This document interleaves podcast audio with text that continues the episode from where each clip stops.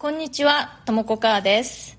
私はニューヨーク在住24年、普段はニューヨーク発祥の某大手ファッションブランドでテキスタイル部門のデザインディレクターとしてフルタイムで働きつつ、パーソナルスタイルコーチといって、個人の方が自分らしいファッションスタイルを見つけるのをサポートするお仕事もしております。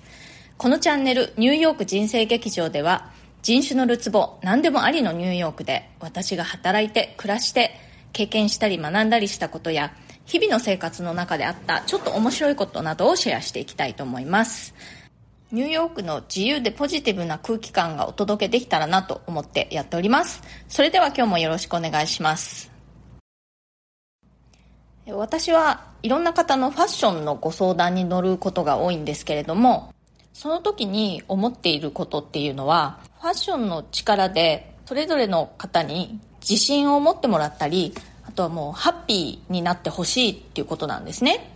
でもちろん皆さんその自分がね少しでも素敵に見えるようなファッションっていうのを探しているんですけれどもその時に重要な3つのポイントっていうのがあるんですね。その3つは何かというと自分が何が好きかっていうことですね。まずは。それから自分が何が得意か。っていうことですね。これは何が似合うかって言い換えてもいいと思います。そして、えー、3つ目が時代の空気感ですね。そのね、3つのバランスがちょうどよく取れたところにあなたを素敵に見せてくれてハッピーにしてくれるファッションっていうのがあるんです。でね、これね、思ったんですけれども、あの、お仕事のね、転職ってありますよね。とか適職とか転職。とかを考える時の考え方にねすごく似てると思うんですよ。よく言われているのが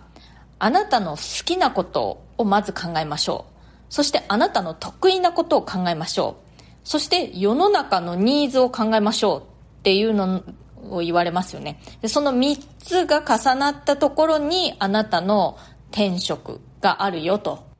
これは結構たくさんの方がおっしゃってると思うんですけれども、ファッションも本当にね、それとそっくりだなと思うんですよ。あなたの好きなものは何か。あなたが得意なファッションは何か。そして時代の空気感、時代に求められているものっていうんですかね。うん、それは何か。その3つが合わさったところに、あなたのベストファッションがあるわけです。で、あの、転職に関しては、もういろんな方が同じようなことをおっしゃっているので、割と皆さん意識して得意と好きと、あとは世の中のニーズっていうのを、のバランスで考えるっていうことをされてると思うんですけれども、ファッションになるとね、結構皆さん、結構アンバランスだなっていうのが私の印象なんですね。好きに偏っちゃってる人とか、あとは得意だから似合うだけを気にしちゃってそっちに偏ってる方とかあとは世の中のニーズ世の中のトレンドみたいなことばっかり気にしている人とかそれだとねなかなかこうベストなところにたどり着けないんですよ。その3つのバランスが上手に取れたところにあなたがハッピーになれるあなたを素敵に見せてくれるあなただけの自分スタイルって私は呼んでるんですけれどもそれがあるわけなんです。だから皆さんその3点をねぜひ意識してみてほしいんですね。お仕事でこれ考えると本当に分かりやすいと思うんですけれどもやっぱり自分が好きなタイプのお仕事じゃないとハッピーじゃないですよね。かといって好きなだけではお仕事にならないじゃないですか。やっぱり自分が得意なことじゃないとあの、好きだけど、全然得意じゃないことだと、やっぱりちょっと仕事としてなかなか成り立たないので難しいですよね。それから、いくら自分が好きで得意でも、今の世の中に必要とされてないような仕事だと、やっぱり成り立たないですよね。例えば昔々はタイピストなんていう職業が結構花形職業としてあったわけじゃないですか。でも今、たとえあなたがタイピングが大好きですごく得意でもタイピストなんていうお仕事ないですよね。そうするとやっぱ仕事として成り立たない。ファッションでも同じように考えてみてほしいんですね。やっぱりあなたがすごく好きなものでないとやっぱりあなたはハッピーになれないわけですよ。かといって全然似合わないとやっぱり素敵に見えるのはね難しくなってきますよね。それからたとえ好きで似合うものでもちょっと時代とずれているとやっぱり周りの人にはなかなか素敵だっては思ってはもらえない、まあ、自己満足の世界っていう感じになってしまいますよね。まあ、極端な例を言いますと、例えば、あなたがね、十二一重が大好きだとしますよ。で、私は色も白いし、下膨れだし、平安時代のファッションがすごく大好きだし、似合うわって言っても、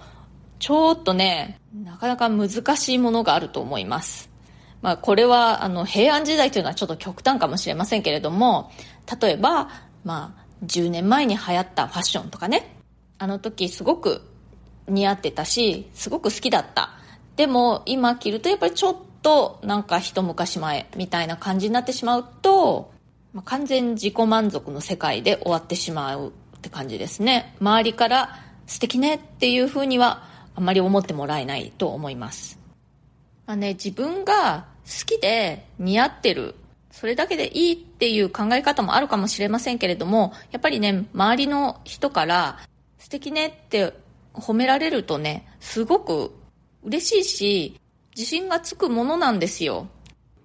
私はオンラインでいろんな方のファッションのご相談に乗るセッションというのをやっているんですけれども、そのセッションが終わってしばらく経ってからね、よくそのご報告いただくんですけれども、セッション後に買ったこのアイテムがすごく褒められましたとかね、そう言ってきてくださる方がすごく多くて、で皆さんそういう時すっごく嬉しそうなんですね。そういうご報告を聞くと私も、ああ、よかったすごくね、嬉しく思います。っぱり人間ね、毎日何かしら身につけて生きていくわけですから、どうせだったらそれを自分がハッピーになれるツールとして使うといいんじゃないかなっていうのが私の考えです。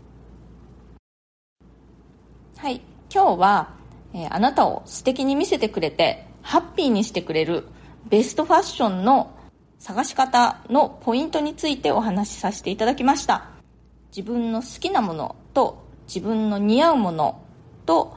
時代の空気感。その3つが重なったところにあなたのベストファッション。私が呼ぶところの自分スタイルがあります。ぜひその3つのポイントをね意識してみてください。えっとねまた皆さんからたくさんコメントいただいておりまして、えー、それにお返事していきたいと思います。いつもありがとうございます皆さん。えっとねチョコシナモンロールさん。なんて美味しそうなお名前。インスタの方もフォローしていただいたということでありがとうございます。あの猫ちゃんたちがとても可愛いとおっしゃってくださって。そうなんですよ。なんかね親バカなんですけどね。道で拾ったとは思えない可愛い2匹でございます。子猫の時にね道に捨てられてたんですよ。虎のともさんいつもありがとうございます、えー、赤いものが大好きということでいいですね。私もね赤すごく好きなんですけれどもなかなかねこう似合う赤で好きな素材で好きな形でっていうのがないんですよね。一つすごく大好きな赤いクルーネックのねカシミヤのセーター持ってたんです。持ってたっていうか持ってるんですけれどもちょっと結構ボロボロになってきてしまったので同じようなやつまた買い替えたいなと思ってずっと見てるんですけれどもね。なかなかこれだっていうのを見つけられずにいます。ノワールさんありがとうございます。えっ、とお国料理アレンジの逆で外国の方が熱々納豆ご飯にオートミール風に冷ミルクを入れてました。私も試して納豆ご飯にミルクを入れてみたら臭みが消えてまろやかで美味しかったのを思い出しました。とのことなんですけれどもいやーすごいチャレンジャーですねノワールさん。私も大概チャレンジャーのつもりだったんですけれどもちょっと負けました。最近のニューヨークデリは何が美味しいですかっていうことなんですけれどもなんだろうな最近ねあの、ずっとリモートワークなのでねあのデリというものになかなか行く機会がないですね。デリってやっぱりあのランチなんかによく利用することが多いので、まあ、あの朝ごはんだったりもすることもあるんですけれども今なかなかね行く時ないですね。でも私は結構ねあの韓国系デリのビビンバとかね好きですよ結構ね、あの、本格的ビビンバというよりは、インチキビビンバっていうかね、サラダビビ、サラダビビンバみたいな感じで、あの、レタスみたいな、ああいう野菜、生の野菜がいっぱい入ってるようなのがあるんですけれども、もちろんね、ご飯も入ってますよ。それが結構好きですね。あの、本格的ビビンバは、それはそれで大好きですけれどもね、あのデリで売ってるちょっとなんちゃってサラダビビンバみたいなのも好きですね。別にこれ最近できたってものでもないんですけどね。もうずっとあるんですけれども結構好きです、えー、TM さんいつもありがとうございます。えー、お味噌汁に天かすを入れると美味しいということで確かに美味しそうですね。ちょっと今度やってみようと思います。えー、スリーサンズさん。前にパーソナルスタイルコーチのことについてご質問くださったんですよね。パーソナルスタイリストさんだということで、えー、お互いファッションを通じてね、ハッピーな人を増やしていきましょう。今日はこの辺で終わりにしたいと思います。今日の放送が気に入ってくださったら、それから私の話をまた聞いてみてもいいかなと思ってくださったら、ぜひチャンネルのフォローもよろしくお願いします。それから質問やクエスト、相談なども受け付けていますので、私のプロフィールの欄にあの質問できるリンクがありますのでそちらをぜひご利用ください。匿名でも大丈夫ですよ。ニューヨークのことやファッションのこと海外で働くこと海外で暮らすことキャリアチェンジのこと人生で何かチャレンジしたいことがあるなど私がお答えできそうなことであればこの放送を通じてできるだけお返事していきたいと思います。今日も最後まで聞いてくださってありがとうございました。え今日猫図またにゃんって言いましたね。聞こえました？聞こえた人はラッキー？それではまた次回。ともこかーでした。